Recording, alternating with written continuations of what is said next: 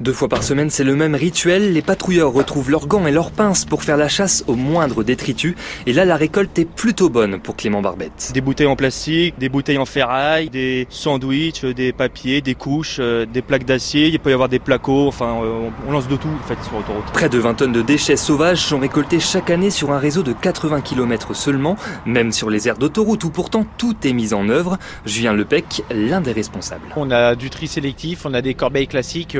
Les 20 mètres environ sur les airs et euh, les gens ne, jouent pas le jeu systématiquement. Et certains automobilistes n'hésitent pas à jeter leurs déchets en roulant directement sur les voies.